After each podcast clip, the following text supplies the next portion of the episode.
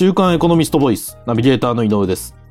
今回は2022年2月28日にエコノミストオンラインに掲載された祝原発から再び推進へという記事についてお話をお伺いします。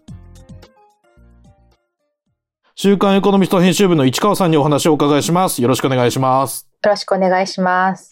えっ、と、市川さん、この記事ではフランスのエネルギー政策について取り上げられているんですが、はい。その今年2月10日にフランスのマクロン大統領は、ある方針転換を表明したそうですね。はい。えっと、それはどのような方針転換なんでしょうか？はい。マクロン大統領が表明したのは、原発推進に舵を切るというですね、まあ方針転換なんですけれども、はい。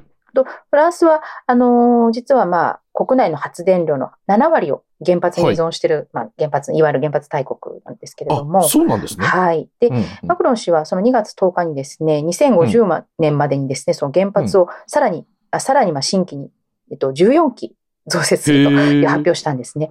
はい。なので、えっと、ただですね、あの、はいフランスでは2007年から原発のその新規の着工を途絶えてきてまして、はい。はいはいはい。稼働中の原発今56基あってですね、はいではいその中にまあ老朽したものなんかもあるので、はいそれを建て替えとかするんじゃないかみたいに言われてたようなんですけれども、そうじゃなくて完全な増設ということでですね、それが結構まあ人々を驚かせたというわけなんですね。で、まあ、はい。背景としてもその脱炭素の流れがですね、まあ進んでいますよね。その中でうんうん原発ってまあある意味二酸化炭素排出しないので、うんクリーンな、本当にクリーンかどうかというのがありますけども、クリーンなエネルギーということで、まあ、エネルギー政策の中心に据えようという、まうんあ、断言したということなんですね。なるほど。その、東日本大震災での、まあ、福島原発の事故以来ですね。その世界では祝原発だとか、あと脱原発の動きがこう進んでいたと思うんですが、今回のマクロン大統領の方針転換までは、やはりフランスでも、その、祝原発の流れだったってことですかね。ええ。あのー、実際には、えっと、え福島の原発を受けて、フランスでもですね、はい。あの、事故を受けてですね、左派の、えっと、オランドまあ前大統領の時にですね、はい、はい。はいうん原発推進の、あの、原発の依存度を、まあ、はい2025年に50%まで引き下げるという、そういう祝原発を掲げていて、でえっと、現在のそのマクロン大統領も、うんの中道ではあるんですけれども、はい。まあ、大統領選の時に2027、2017年なんですけれども、これを継承して当選してるんですね。なるほど。2018年にはですね、当時稼働してた58機のうち、えっと、14機をですね、うん2035年までに廃炉にするというふうに表明えしていました。なので、オランド氏よりは少し、あの、交代はしてるんですけれども、うんまあ原発依存度、依存率を下げるという目標はですね、ずっと維持してきたわけなんですよね。で、まあ、あの、この福島の事故を受けてですね、はい。一番大きく反応したのってやっぱりドイツだったんですね。あはい。フランスのお隣の国ですよね。そうですね。はいで、えっ、と、まあ、前首相、まあ、首相変わりましたけど、前首相のメルケル氏がですね、はいはい2022年に原発をゼロにするっていうふうに打ち出して、まあ、お今年ですよね、今年ですね。うんはい。。で、福島の事故を受けて、えーうんまず8期停止して、で、うん去年、去年残っていた6期のうち3期を停止して、残り3期になってるわけですけど、これをうんうんうん2022年の末、だから今年の末に停止するっていうふうに言ってるんですね。まあ。方針転換を、まあ、発表をフランスがしたわけですけれども、はその方針転換の時にですね、うんあの、従業員の前にマクロン大統領が、この10年間原発は世界的に氷河期だったと。まあ、要するに福島のね、あの事故を受けて、で、うんある国は原発に背を向けるという極端なせ選択をしたと。だがフランスはその道を選ばなかった。今こそ原発ルネッサンスの時だというですね、もうまさに、ええ、あの、うん舵を切るというそういう発言をですね。でも、ある国っていうのはドイツのことですよね。を案に指しながら、ルネサンスなので、まあ、復興みたいなことですよね。原発復興させるんだ、みたいなイメージですよね。なるほど。で、では、そのマクロン大統領は、なぜそのような方針転換をこのタイミングで表明したんでしょうか？その記事ではいくつかの理由が紹介されてますよね。はい。まあ、前提として、この4月にですね、はい。大統領選を控えてるっていうのがまずあります。はい。うんええで、マクロン氏、再選出馬あすると見られていてですね、まあ、うん世論調査でも結構支持率高くてですね、首位を走ってきているわけなんですね。そういう前提があって、その上で、まあ、理由が4つあってですね、4つほどあってですね、一つは何といってもやっぱり雇用の維持。原発大国なのでですね、はい。20万人もの従業あ。従業員を抱える、まあ、国の基幹産業みたいなものなんですよね。あ、そんなに関連産業働いてる人いるんですか？はい。ということなんですよね。で、まあコロナなんかで、まあ、生活も苦しくなっている中で、まあ雇用の維持ってすごく重要視されますよね。そういうのが一つあると。で、はい。もう一つは、さあの冒頭でも申し上げた、まあカーボンニュートラル、脱炭素ですけれども、地球温暖化の、まあ、あの、対策のそのパリ協定ありますよね。うん。はい。うん。これはあの、産業革命前からの気温の上昇を1.5度に抑えるっていう、そういう目標を掲げてますけど、うん。で、それに対してフランスは2050年にカーボンニュートラル、まあ、事実上の、あの、温室効果ガスの排出量ゼロはい。実質ゼロはい。をうん。達成するというふうに言ってると。えーうん。ただ、フランスはずっと原発に依存してきたのでですね、うん。再生エネルギー、まあ、再生可能エネルギーの、あの、開発に出遅れてるわけなんですよね。はいはいはいはい。例えば、まあ、近隣のヨーロッパの、あの、うん。オランダとかベルギーとか、まあ、ドイツは非常に進んでますけれども、洋上風力なんかが進んでますけれども、フランスはもうこれも実績ゼロですし、うん。今から再エネ推進強化してもですね、うん。とてもと他の国にはうん。追いつかない。追いつかない2050年のカーボンニュートラル達成ってちょっと難しいわけですよね。。ということも背景にあると。で、ただ、マクロン大統領、再エネのですね、まあ、大型投資も、あの、一緒に同時にやるというふうには言っていますね。うんなるほど、なるほど。で、三つ目。でこれははい。その、祝原発、脱原発っていうのがやっぱ非常に難しかったっていうのがあるようなんですね。であ、やっぱり。ええこれだけ原発が国内で大きな産業になってきますと、うん。当然声が大きいですよね。産業界のね、声が大きいですし、うんうんうん。あの、日本もそうかもしれないですけど、そこを評伝とする政治家もいるわいるというわけで、、まああの、前の大統領のオランドさんも相当こう、まあ、あの、稼働を停止するのに時間がかかって、で、マクロン政権でも廃炉決まったのもまだ現時点で2期にとどまっているということでですね、非常にもう時間がかかるということがあると。で、うん。そして最後がやっぱりウクライナ情勢ですよね。はい。えーうんうん。原油は、あの、この間つい最近、まあ UAE のね、増産表明なんかがあって、うんうんうん原油は価格がちょっと下がったりとかですね、うんうんうんまあかなりこれは乱高下してますけれども、うんエネルギーの価格の上昇って非常にフランス国民敏感ですね。あの黄色いベスト運動って、あの、はい。覚えてますかね。あの、はあ。燃料代をですね、値上げに反対するすごい大きなデモなんですけども、あー死傷者はい。はいも出ていたりとか、はいはい、あったかもしれませんね。ええこれはもうすごくフランス国民反応するので、まあ、そこにはすごく神経を尖らせるということなんですね。その4つ、まあ、大きく言うと4つのポイントがあるということなんですね。はい。なるほど。で、えーっと、そういった4つの、まあ、あの、ポイント、原因から、その、今回マクロン大統領は方針転換を表明したわけなんですが、その、今回マクロン大統領が表明した計画通りに、そのフランスの原発は今後順調にこう増設されていくんでしょうか？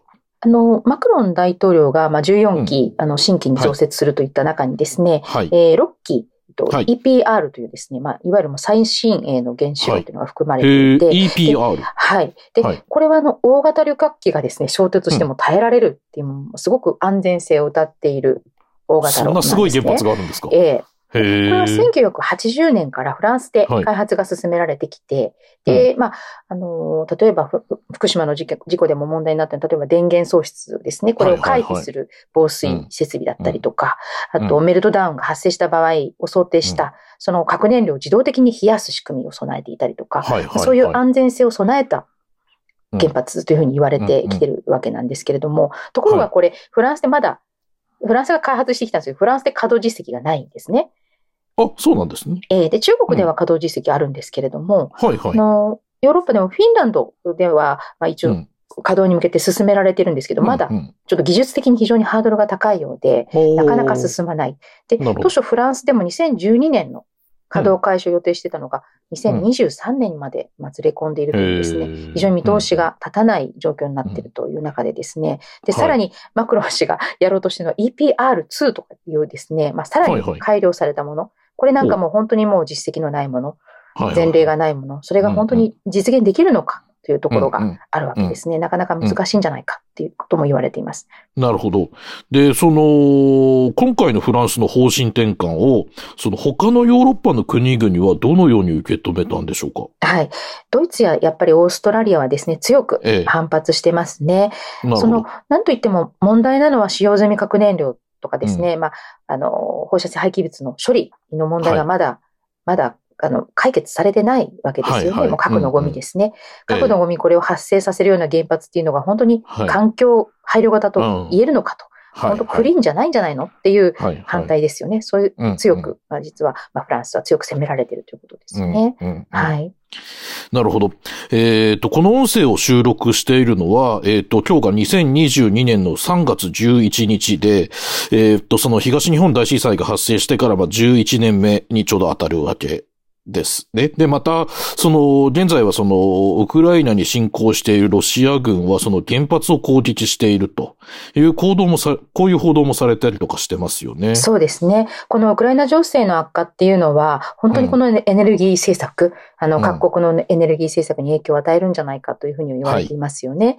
でうんうんまあ、フランスがよく引き合いに出すドイツですけれどもですね、うんあの、エネルギー商品に占める、これニュースなんかでももう最近頻繁にえー報道されてますけど、天然ガスの割合が20%なんですけれども、うんその天然ガスのですね、約6割をロシアからえー輸入してるわけなんですね。